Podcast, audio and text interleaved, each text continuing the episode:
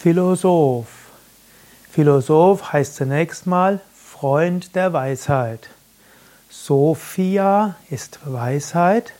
Die heilige Sophie ist eben auch eine, die eine Heilige für die Weisheit ist.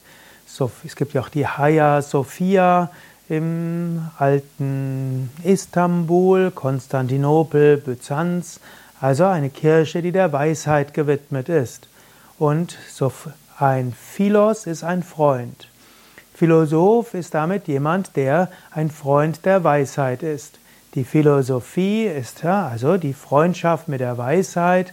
Philosophia ist letztlich ja, die, die Wissenschaft von der Weisheit. Und ein Philosoph, jemand, der ein Freund der Weisheit ist. Also nicht nur der Naturwissenschaft, aber auch der Naturwissenschaft, nicht nur der Geisteswissenschaft, aber auch der Geisteswissenschaft. Letztlich einem Philosoph geht es darum zu wissen und letztlich auch einen wissen, weisen Lebensstil zu pflegen. Heutzutage ist ein Philosoph jemand, der an einer Universität Philosophie studiert hat. Wenn man zum Beispiel sagt, er ist Philosoph, dann meint man, er hat Philosophie studiert und einen Abschluss dort. Oder er ist Philosophie-Professor. Ich höre zum Beispiel gerne hm, eine Sendung von MWDA und dort gibt es, geht es um Philosophie und dort werden immer Philosophen eingeladen und wenn ich so überlege, was haben die gemeinsam? Fast immer haben sie Philosophie studiert. Fast immer sind es Philosophieprofessoren. Also, wenn man einen Philosophen einlädt, dann meint man, es ist einer, der Philosophie studiert hat.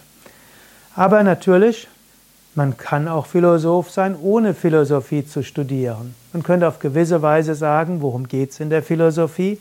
In der Philosophie geht es darum, Fragen zu stellen. Wer bin ich? Woher komme ich? Wohin gehe ich? Was hält das Leben zusammen? Das wären die metaphysischen Aspekte der Philosophie.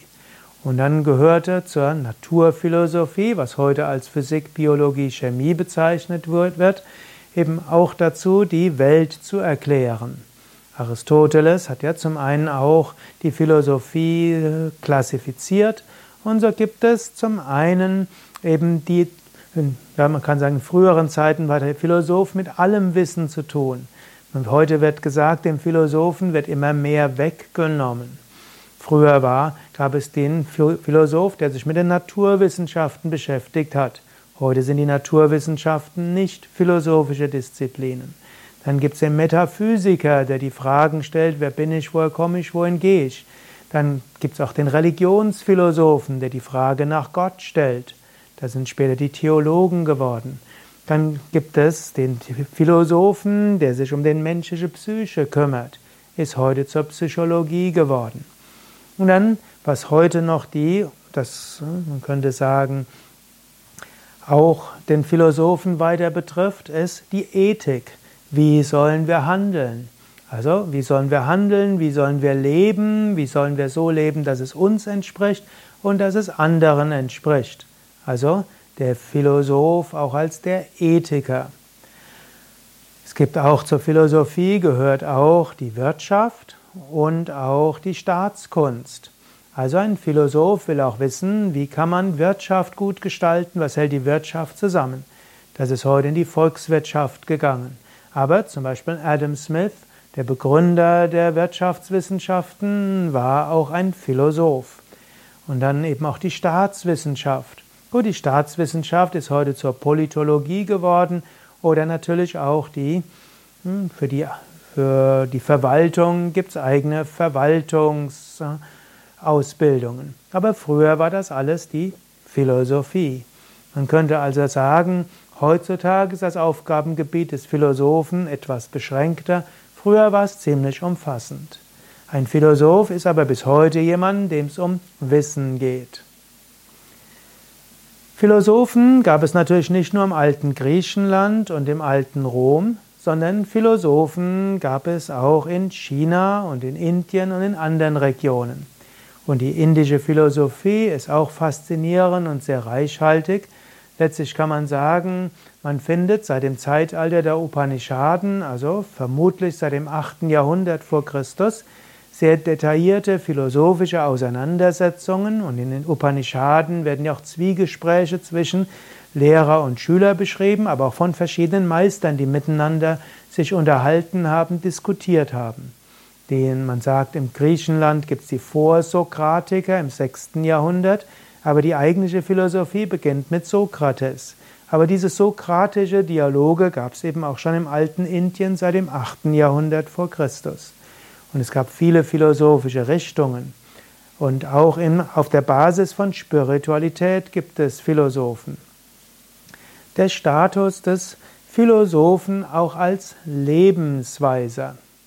Im alten Griechenland war jemand ein Philosoph nicht nur, wenn er Fragen stellt, sondern es wurde auch davon ausgegangen, dass ein Philosoph eine philosophische Lebensweise pflegen sollte.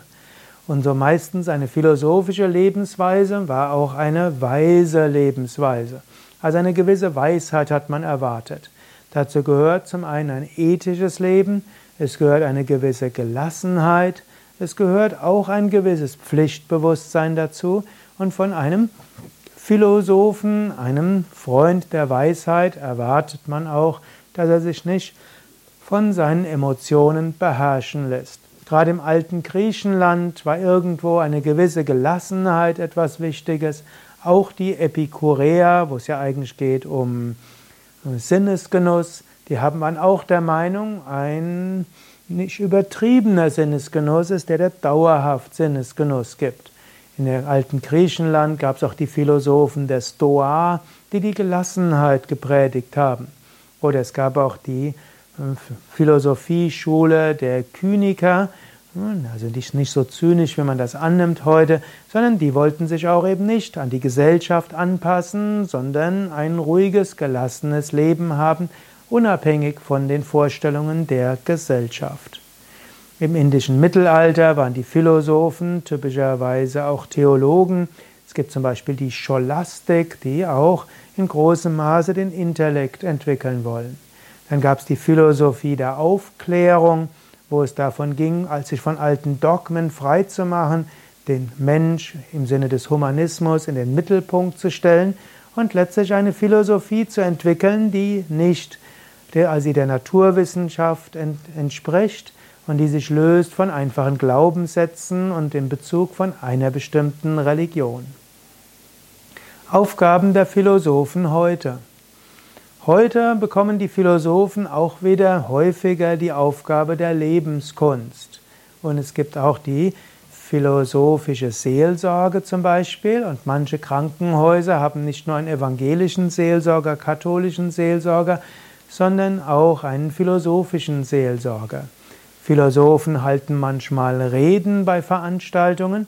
Philosophen wollen auch Politikern, Wirtschaftsführern und anderen eine gewisse Grundlage für Ethik und Verständnis der Moderne geben.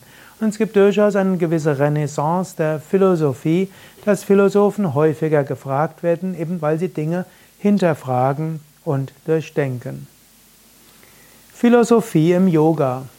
Auch das Yoga hat eine Philosophie und nicht nur eine Philosophie, sondern das Yoga ist traditionellerweise ist auf der Basis von verschiedenen Philosophien.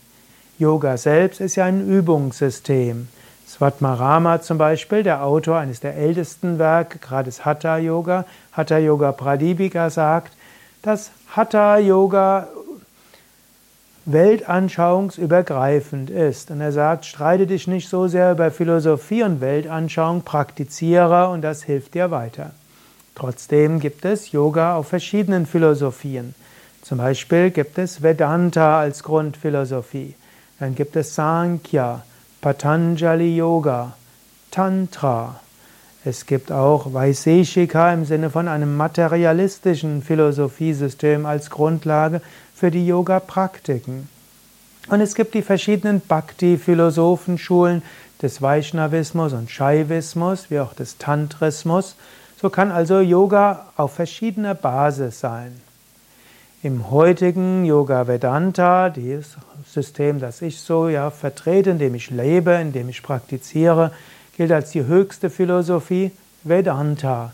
Und dort gilt Shankaracharya als der wichtigste Philosoph, der aber nicht nur Philosoph war, sondern eben auch Meister, der verwirklicht hat, was er auch in philosophisch stimmige Terminologie gebracht hat. Und auf der, bei Yoga Vidya kann man auch sagen, gibt es durchaus auch philosophische Argumentationen. Es gibt eben auch die Vedanta Kursleiterausbildung, es gibt die verschiedenen Vedanta Weiterbildungen und da gibt es Philosophie auf höherem Niveau. Und ich glaube, wir werden das auch weiter ausbauen, um auch die indische Philosophie auch im Kontext mit der westlichen Philosophie zu bringen und auch intellektuell tief nachdenken. Vielleicht jetzt zum Abschluss eine Frage. Wer ist für dich vielleicht ein besonders wichtiger Philosoph? Schreib's doch in die Kommentare, auch mit Begründung. Welcher Philosoph hat dich besonders geprägt, beeinflusst, beeindruckt, dein Denken animiert? Schreib's in die Kommentare und vielleicht mit eins, zwei Sätzen, warum. Es kann ein moderner Philosoph sein, wie Sartre, es kann ein, einer der klassischen Philosophen sein, wie Kant und Hegel, Schopenhauer, Nietzsche, es kann ein mittelalterlicher Philosoph sein, ein griechischer, ein römischer Philosoph, ein indischer, ein chinesischer Philosoph oder aus einer ganz anderen Richtung. Oder vielleicht sagst du, mein Kind ist der größte Philosoph und sage warum. Schreib's einfach in die Kommentare. Danke. Mein Name Sukade von www.yoga-vidya.de